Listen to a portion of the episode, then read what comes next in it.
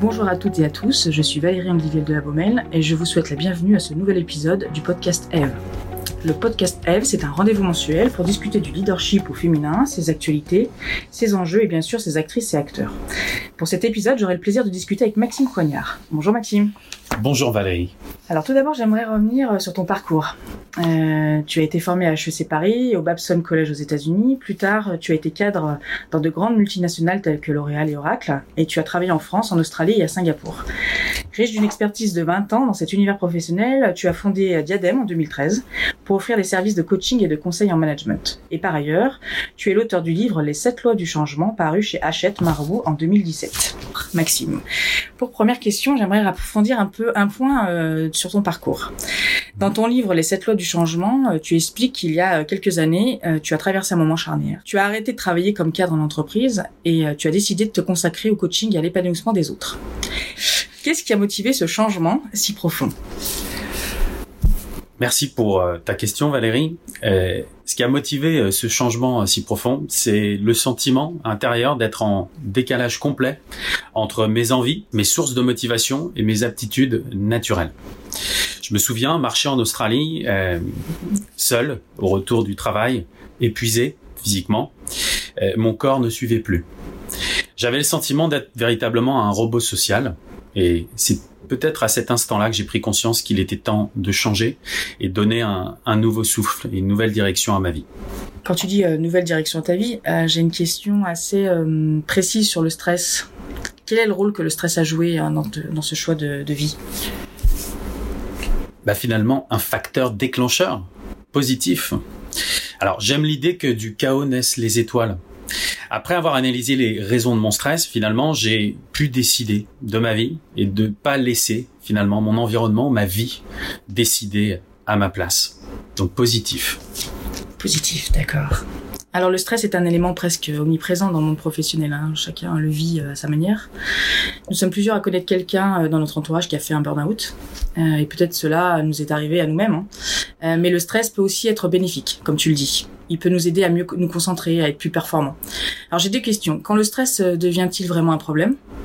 Et la deuxième, comment peut-on cultiver un rapport plus sain avec le stress? Alors première question, le, stress devient un problème lorsqu'il nous paralyse, lorsqu'il nous empêche véritablement d'être lucide dans nos prises de décision. En réalité, nous, en réalité, nous ne décidons plus, mais c'est la vie qui décide pour nous, notre environnement. Notre, stress entraîne alors une perte de motivation, un désengagement, une fatigue chronique et un état dépressif. Et parfois, malheureusement, des problèmes physiques graves. Donc, il est indispensable de comprendre ces sources profondes. Le stress vient puiser dans nos énergies. Or, le vivant a besoin d'énergie. Pour vivre, il faut s'adapter et évoluer. Sur le deuxième point, euh, il y a deux types d'émotions. On peut distinguer euh, deux grandes familles. Celles qui produisent de l'énergie, la joie, la motivation, l'enthousiasme, la confiance, la gratitude ou encore la fierté, sont des énergies actives qui alimentent, euh, qui nous alimentent surtout et, et qui consomment positivement de l'énergie. D'autres, malheureusement, viennent puiser dans nos forces. La peur, le rejet, la jalousie, la rancœur, la frustration, la honte, la culpabilité, l'agressivité, ou le fait de se poser la question suis-je légitime, nous envoient des messages qui puissent dans nos réserves intérieures. Donc, en réalité, nous, nous possédons tous un, capital émotionnel.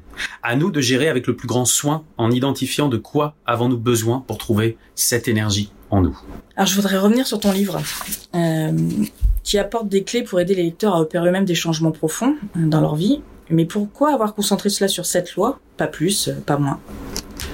Alors le chiffre 7 s'est imposé euh, intuitivement. Euh, il est considéré dans sa symbolique comme finalement un chercheur de vérité, entre guillemets. Hein. et c'est surtout un facteur de changement, le chiffre 7. Donc il est arrivé vers moi instinctivement car il y a sept étapes clés qui me sont apparues. et dans cet ouvrage, l'objectif est finalement de nous révéler à nous-mêmes il ne s'agit pas de tout changer de manière radicale, mais de devenir soi-même en mieux. Alors tu dis euh, devenir soi-même en mieux. Euh, dans, une de tes lois, euh, il y en a une qui m'est apparue assez assez vivement, celle de écouter vos émotions, qui font partie, je pense, des, des en tous les cas, des, des compétences du leader du leader d'aujourd'hui et de demain.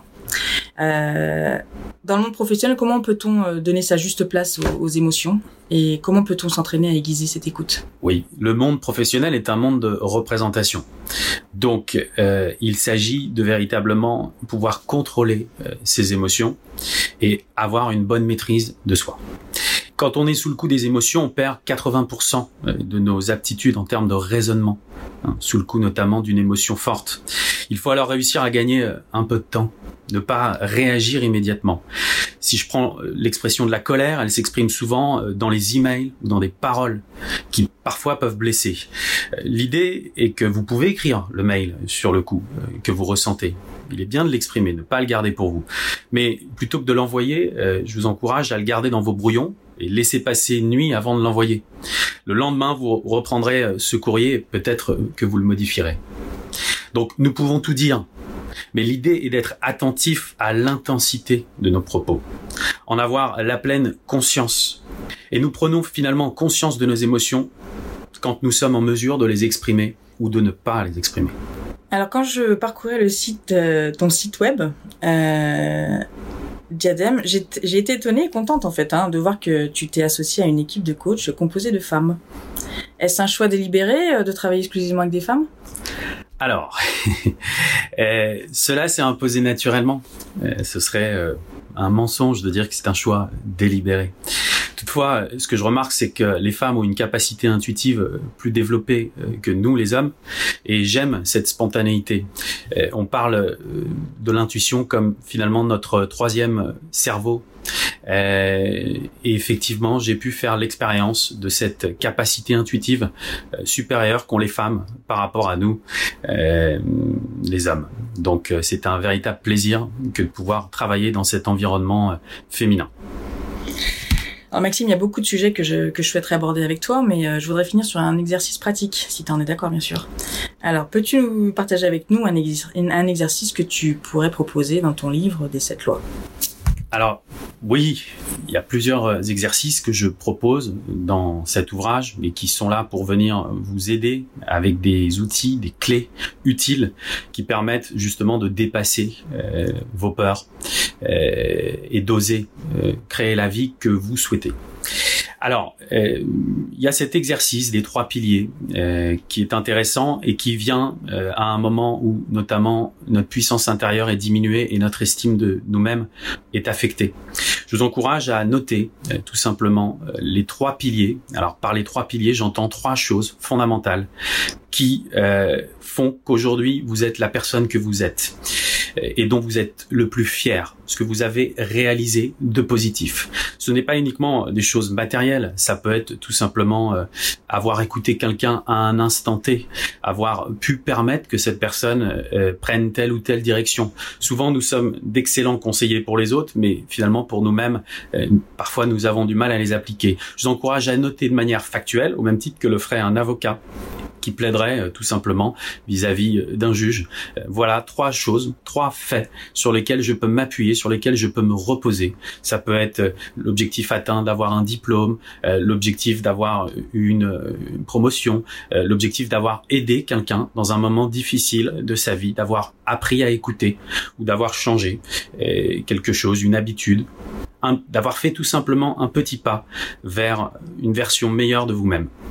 Voilà, donc c'est l'exercice des trois piliers que je détaille plus en profondeur dans mon ouvrage.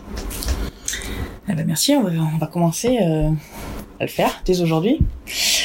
Alors merci beaucoup Maxime pour ce partage. Euh, merci aussi à celles et ceux qui nous ont écoutés. Je vous invite à consulter les liens dans la description de l'épisode. Vous pourrez y retrouver plus d'informations sur Maxime et sur son livre.